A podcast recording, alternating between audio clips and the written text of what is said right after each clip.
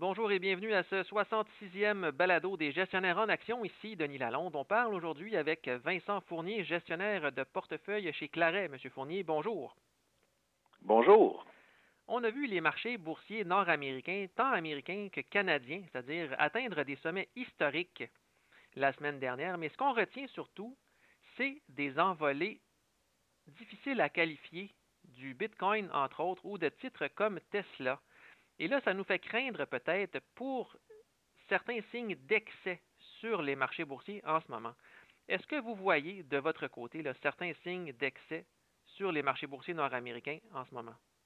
Oui, ben effectivement, on voit qu'il existe des pochettes d'exubérance un peu partout dans le marché. Les politiques de détente monétaire, c'est-à-dire que en français, en termes simples, on a imprimé beaucoup d'argent puis on a baissé les taux d'intérêt, de sorte qu'il y a beaucoup de moins de compétition de la part des obligations par rapport aux actions. Donc, les actions prennent de la valeur de manière généralisée. Et puis, il y a beaucoup plus de dollars qui courent après le même nombre ou un nombre limité de titres, qui fait une demande excédentaire. C'est-à-dire que les titres tendent à monter beaucoup plus. Mais où seraient, selon vous, les excès les plus importants en ce moment? Ben, en fait, là où on voit des excès, euh, principalement, c'est dans les grandes capitalisations américaines. Ok, Fait que si on regarde les grands titres, là, les, si on regarde par exemple comme Walmart, là, euh, qui commence à être un peu dispendieux, ou les Amazon à 3125 ça commence à être relativement dispendieux. On voit aussi le Tesla, juste pour vous donner une idée, euh, Tesla qui représente, disons, 800 milliards de capitalisation boursière. Si on compare ça aux trois plus grands constructeurs, là, disons Ford, GM et puis euh, Volkswagen. Ford une capitalisation boursière de 38 milliards, GM une capitalisation de 67 milliards, et puis euh, Volkswagen, c'est 97. Les trois ensemble, c'est 200 milliards. Alors, c'est le quart. Les trois plus gros constructeurs, c'est le quart de la valeur en bourse de Tesla. Mais bien sûr, là où ce qu'on voit le plus euh, d'exubérance, c'est dans le fameux Bitcoin dans le fond, en arrière du Bitcoin, ce n'est que de la spéculation, que du vent. Il n'y a aucun fondamental qu'on peut euh, associer à ça. Mais quand on est un investisseur, est-ce qu'on peut être certain qu'il y a vraiment des excès sur les marchés boursiers? C'est ça la problématique. La réalité, c'est qu'on ne le sait pas vraiment. Le prix d'une compagnie, c'est la somme des profits futurs qui sont escomptés à la valeur d'aujourd'hui. Alors, les profits de l'année passée ou de l'année en cours, on les connaît avec certitude. Par contre, les profits de l'année prochaine, on peut s'en douter. L'année d'après, on s'en doute, mais un peu moins. Mais quand on regarde les profits de 2025, 2026 et après, qui sont aussi importantes dans le calcul de la valeur d'un titre, mais ceux-là, on les ignore totalement. Alors, la réalité, c'est qu'on ne sait jamais la vraie valeur d'une entreprise par rapport à son prix en bourse si elle est surévaluée ou pas.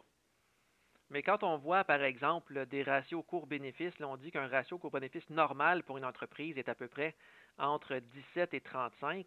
Quand on voit un ratio cours-bénéfice de 1600 dollars pour le constructeur de véhicules électriques euh, Tesla, euh, par rapport à 40, disons pour Apple ou à 35 pour Microsoft, est-ce que c'est quand même un signe qui ne trompe pas, qu'il y a peut-être des excès du côté du titre de Tesla?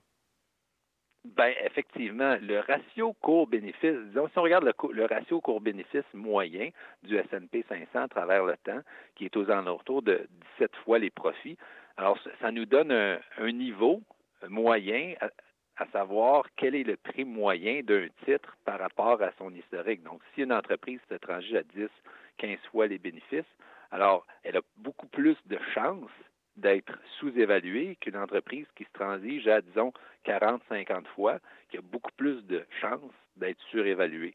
On ne le sait pas vraiment à cause des profits futurs. Donc, si les profits futurs augmentent beaucoup, alors il se peut qu'à 40 fois, ce soit pas surévalué. Par contre, quand on regarde des multiples comme 1600, là, on, dépasse tous les bornes de la logique. Alors, effectivement, il y a certains moments où on peut être presque certain de notre coût. Et quand on est un investisseur, comment on navigue dans toute cette incertitude-là quand on veut investir en bourse? Il y a un bon vieux proverbe en bourse qui dit que on dit bulls make money, bears make money, but pigs get slaughtered. Alors, ce que ça veut dire, ça, en français, ben, ceux qui aiment les marchés haussiers, on, les appelle les bulls. Ceux qui aiment les marchés baissiers, on les appelle les bears. Même si on a une tendance haussière ou une tendance baissière, on peut avoir tiré profit des marchés boursiers, mais quand on va être trop glouton, c'est là qu'on se fait avoir. Donc, euh, se concentrer sur les bonnes vieilles techniques de gestion de portefeuille. Alors, la diversification, de rééquilibrer les portefeuilles. Donc, quand votre portefeuille d'actions a bien monté, c'est le temps de le regarder et puis de vendre une partie de votre portefeuille d'actions pour acheter euh, des classes d'actifs qui ont, qui ont moins profité, par exemple des obligations, ou par exemple peut-être de vendre les titres qui sont surévalués dans votre portefeuille, d'en vendre une portion sans tous les vendre pour acheter ceux que vous pensez qui sont sous-évalués. Ou une technique qui est très intéressante, c'est celle de bâtir un portefeuille équipondéré. Donc, un portefeuille équipondéré, c'est tout simplement un portefeuille dans lequel on va mettre le même montant ou le même poids dans chaque titre qu'on va détenir.